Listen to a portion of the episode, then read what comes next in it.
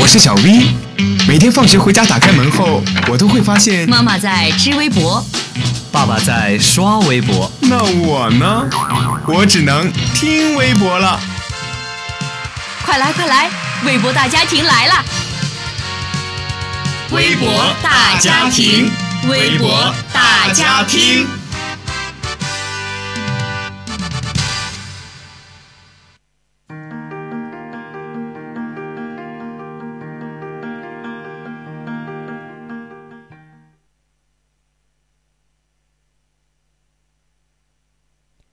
Hello，大家好，欢迎大家收听微博大家听，我是子月。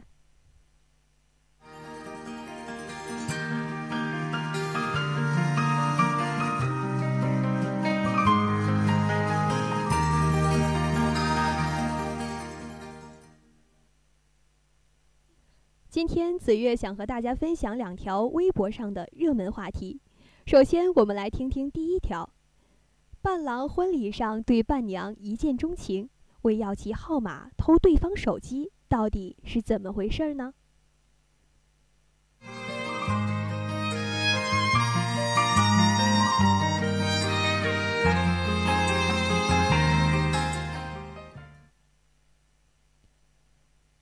原来啊，就在九月四号，市民李小姐举行婚礼，让其闺蜜二十一岁的赵小姐当伴娘。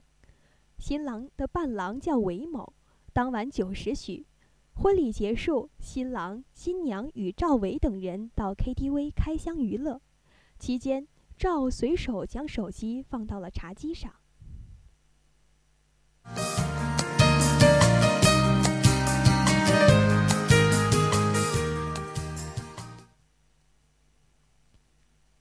次日凌晨一时许。赵想使用手机，却发现手机不见了。用李的手机拨打自己的手机，却发现已经关机。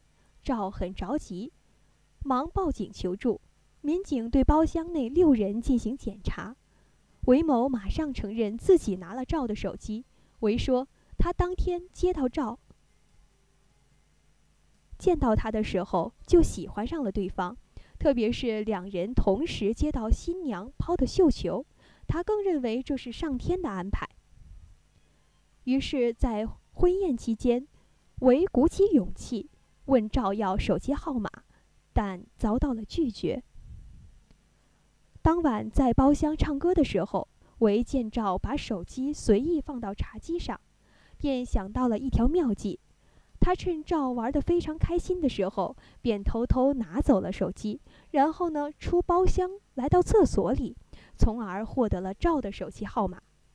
回到包厢，唯见赵着急找手机，担心当场归还会让对方十分反感，就先藏着，想趁人不注意的时候再让手机现身。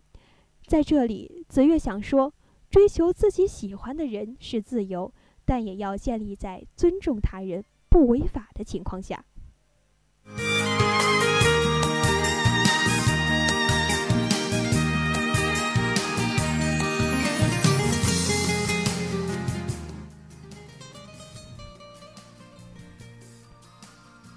来过日本的人，你会发现任何一个收银台都没有验钞机。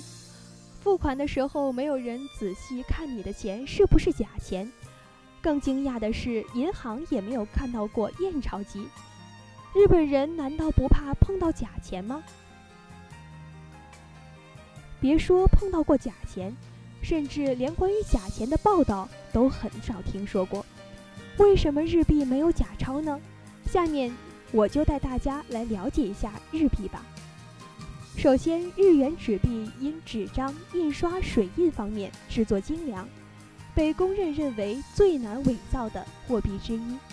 据民间传说，每一张日本的真实造价跟面额都是等值的，也就是说，如果想要仿制一张几乎难辨别真伪，那所付出的造价也几乎等于真钞的价格。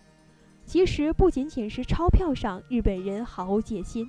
事实上，在日本商场上，没有任何一样东西是有防伪标记的。但是这样的诚信体系必然存在着这样一种现象，那就是一旦违反带来的后果必定是十分严重的。日本商业中也偶有造假现象，比如将国外的产品冒充日本本国的产品。日本相信自己国家的才是最好的，所以造假方向和我国恰恰相反。在日本，造假是一件比坐牢还严重的事情。造假被发现，基本意味着个人发展到此为止，因为造假公司倒闭，企业主自杀，甚至没有人同情，大家只是认为你用自杀洗清了错误而已。相反，坐牢，别人是不能歧视你的。日本奉行极致的诚与信，或许是我们中国如今最缺乏的一种精神。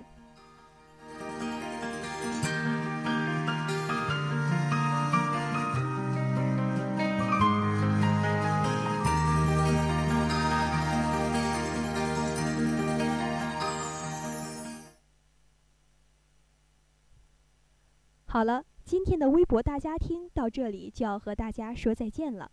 更多详情可关注荔枝 FM 七九零相思湖广播电台，了解我们的节目。我是子月，我们下期再见。